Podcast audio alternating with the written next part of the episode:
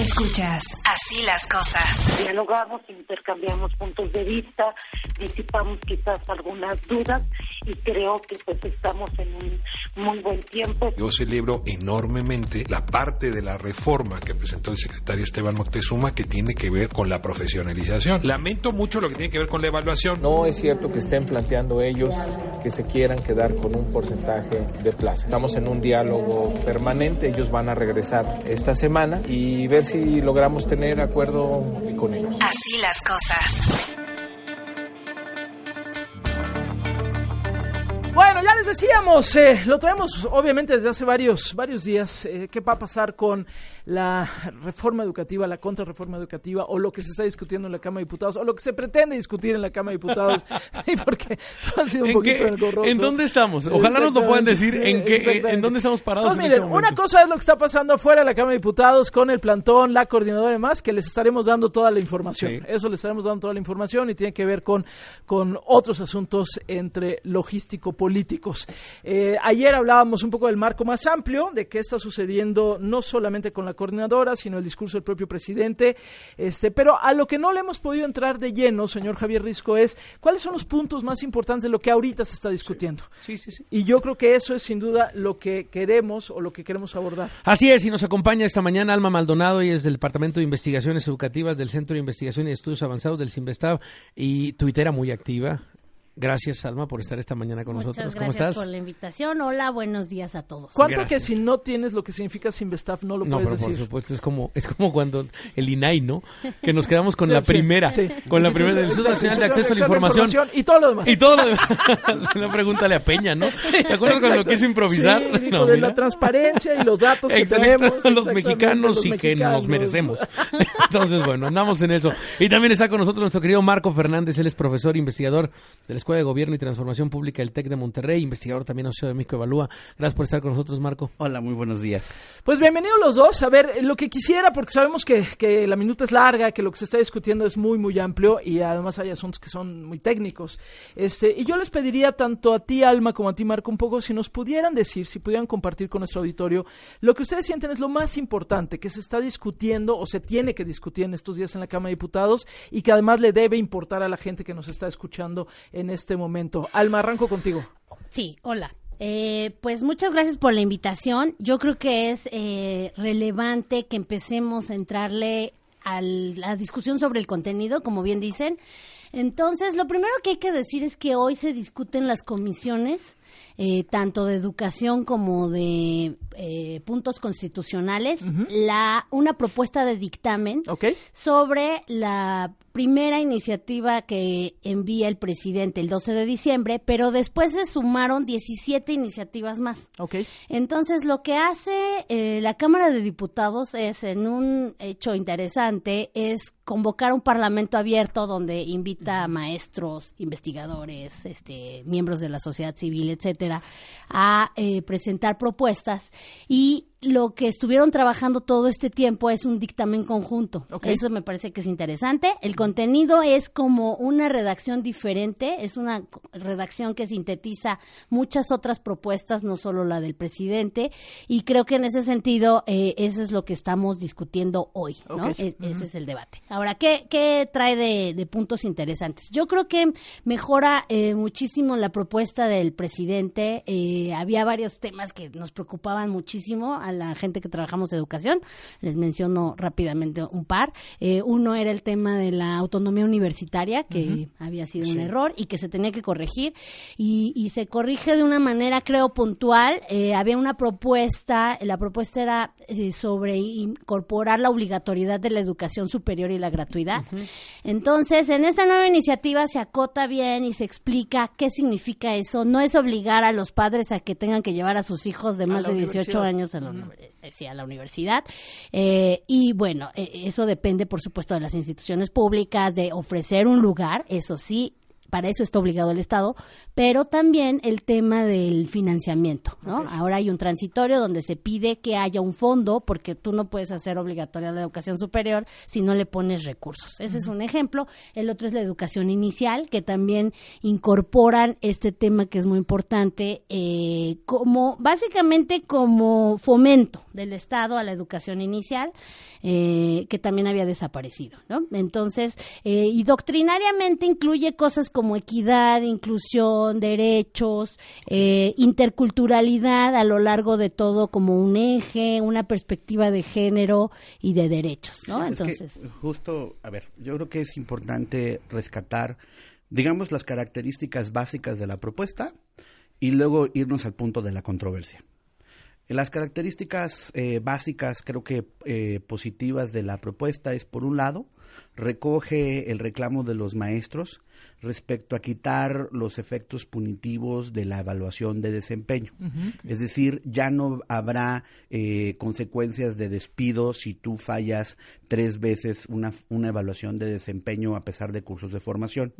Dos, eh, precisamente trata de retomar la dignificación del magisterio al reconocerlos como agentes de transformación del sistema educativo. Y para ello, además, les reconoce el derecho a recibir una formación que les sea pertinente, que les ayude en su labor pedagógica. Lo hemos platicado en otras ocasiones. Si hay una deuda del Estado mexicano es cumplir esta parte, porque de la reforma que está por ser derogada, pues también prometió lo mismo. Incluso el entonces secretario de Educación, Aurelio Nuño, habló de trajes a la medida. Pero lo hecho es que el magisterio eh, considera que estos cursos de capacitación realmente no les han eh, sido útiles para mejorar su, su labor pedagógica. Ahora, también, como lo mencionó este Alma, trata de, retomar eh, un aspecto fundamental. A ver, ¿cuál es el problema que tenemos del sistema educativo en nuestro país? Desde mi punto de vista, tres aspectos. Tiene un problema de equidad de oportunidades educativas, tiene un problema de inclusión y tiene un problema de bajos aprendizajes. Y por lo mismo, la reforma lo que plantea es, por un lado, eh, establecer eh, la, obligación del Estado de desarrollar políticas, eh, sobre todo tendientes o enfocadas a los menos favorecidos en la sociedad, de forma tal que se les abra mayores oportunidades educativas. hay un aspecto de la, en ese sentido, de la educación inclusiva. y hay este término que molesta mucho, pero que pues se trató de, de conciliar, de reconocer eh, la importancia de la eh, educación, se llama en este caso de excelencia, en el entendido del constante aprendizaje integral de mejora eh, para los alumnos en las aulas públicas del país. Justo este, junto con otros dos aspectos, son creo que los puntos más controvertidos de la reforma. Por un lado, eh, la parte de qué va a pasar con el control de las plazas, con la gobernanza del sistema educativo. Por un lado dice la iniciativa que la rectoría del Estado es eh, ¿Se, mantiene? Eh, se mantiene, pero hay toda una discusión sobre cómo hacerlo efectiva esa rectoría en el control de las plazas. Por el otro lado está eh, este eh, sistema que se llama Sistema de Mejora Continua de la Educación que tendrá un centro, que es el sustituto del INEE, que podemos platicar de sus características. Eh, y pues el, el, problema es, creo que nodal, tiene que ver precisamente que piden los maestros que se quiten los concursos de ingreso y promoción o un sector del magisterio para que todo sea en términos del artículo 123 apartado B y ahorita si quieren platicamos qué significa en español eso. Ahorita lo tradujimos. Bueno, pues estamos hablando justamente de lo que está discutiendo en la Cámara de Diputados en temas educativos. Estamos hablando con los investigadores Alma Maldonado y con Marco Fernández. Bueno, la pregunta que más se repite en este momento a través de redes sociales es muy simple como, bueno, pero ¿y entonces qué quiere la gente? ¿Qué? ¿Por qué está enojada? ¿Por qué está haciendo estas estas movilizaciones? ¿Por qué está haciendo estos esta movilización fuera de la Cámara de Diputados? ¿Qué responderían directamente a esa pregunta que se hace el auditorio? Bueno, yo creo que el tema aquí de, de, tensión tiene que ver con que, como lo señalé, esto es una propuesta de consenso, finalmente, ¿no? Entonces yo creo que eso refleja distintas posiciones, eh, ha habido mucho trabajo para la redacción, para poner eh, en, el, en el documento estos puntos de vista, entonces, pues hay varios temas que no, no terminan de gustar, por ejemplo, el asunto de la excelencia, se sustituye calidad por excelencia, pero al parecer también es un concepto que no les gusta mucho. Eh, al final queda este órgano que, que, discutíamos. Las características sí son interesantes. Efectivamente ya no va a ser un órgano eh, con autonomía Lo que es todavía hoy el INE, el Instituto Exacto. Nacional. Pero se va a sustituir por un órgano que va a ser descentralizado y desconcentrado. El otro día aquí Ricardo Rafael decía que va a seguir, eh, que ahora le va a responder a la CEP. No sería el caso, sino si es este desectorizado, ya respondería, sería una especie de CONACIT para que nos entienda el auditorio. ¿No? Entonces, esto también, esta figura parece ser que no les gusta porque se adecuan algunas de las funciones, tiene creo que funciones interesantes con este propósito de mejor, de la mejora continua. Okay, y luego está el dos. tema, ahí van Ajá. dos, y luego está el tema que comentaba Marco, ¿no? Que tiene que ver con eh, los derechos laborales. Es, es muy interesante porque lo que dice la CENTE es que la anterior reforma era laboral pero ahora la disputa tiene que ver por, con incluir un aspecto laboral en alguno de los artículos, ¿no? Entonces creo que ahí es donde queda, no queda claro cuáles son los. Es que, o sea, para dejarlo muy claro, antes de la reforma que está por ser derogada, la forma que era la gobernanza del sistema educativo implicaba que no había concursos, es decir, eh, todo se regía por el artículo 123 apartado B. ¿Qué quiere decir eso? Entonces entra eh, a operar la ley de trabajadores al servicio del Estado y por lo mismo, en términos de esa ley, se le dan el 50% de las plazas disponibles o de nueva creación al sindicato que tiene la canonjía de su reparto, solo cubriéndose diciendo que, que cumplan con el perfil del puesto que se necesita. En español, eso abrió la puerta a la venta y herencia de plazas meten los concursos y le quitan un poder importante al sindicato, porque además eso significa empezar a erosionar la capacidad del sindicato para controlar la gobernanza del sistema educativo. Porque Meten si tú, los concursos en la reforma de Enrique Peña 2003. Nieto. Exacto. Y esa reforma, de de 2013, exacto. Ah, 2013. Y esa reforma, este, ese aspecto, eh, pues es lo que retoma esta reforma y empieza la discusión y lo que le molesta a la gente, porque, y al CENTE en el fondo. Y en ese sentido, perdón, la CENTE siempre hace la labor del trabajo sucio del sindicato, de la parte institucional, porque ambos quieren lo mismo. Porque eso significa controlar a los maestros, porque si tú, para ser director o supervisor, vas a, a depender más bien de lo que, del- de los favores del, del sindicato, pues obviamente pues eso termina este eh, erosionando la posibilidad que sea a partir de tu esfuerzo, Claro. de tu mérito, eh, el que puedas ascender en el servicio eh, docente. Dos puntos últimos que son importantes eh, que no hemos tocado y son, desde mi punto de vista, omisiones o errores en, el, en la propuesta.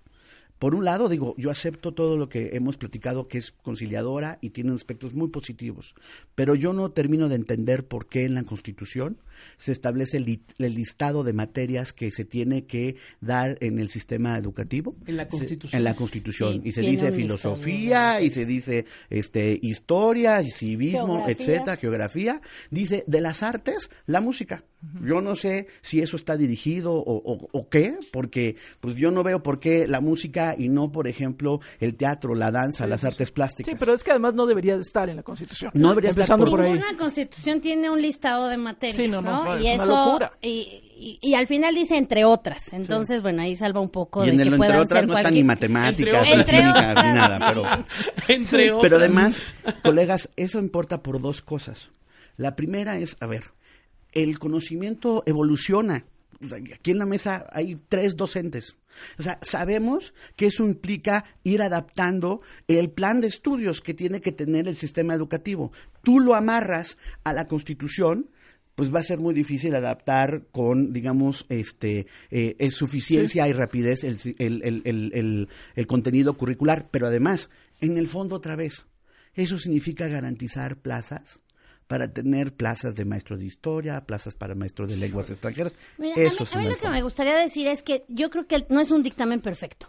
Pero no, existe el dictamen y perfecto. no existe el dictamen Sí. perfecto. Y, Creo y- que y aprovecho esto que dices, sí. este Alma, porque Sí, por ejemplo sí. nos escribe aquí León Felipe Sánchez, dice que tanto el Parlamento abierto fue un ejercicio de democracia participativa o si no fue una simulación o medio de validación. Yo creo, y lo hemos platicado, que se tomaron mucho en cuenta las cosas que ahí se dijeron para lo que hoy se está discutiendo. No es perfecto porque no hay ninguno que sea perfecto.